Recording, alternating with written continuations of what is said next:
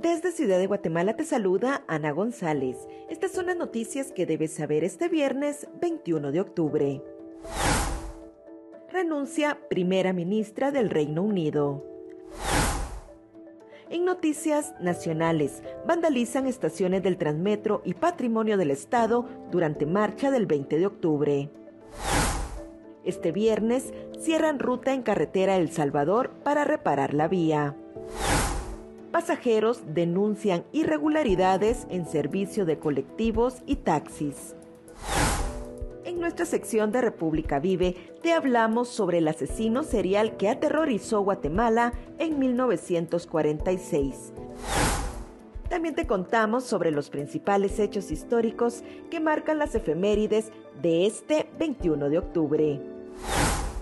Eso es todo por hoy. Para mayor información ingresa a república.gt y mantente informado sobre las noticias del día.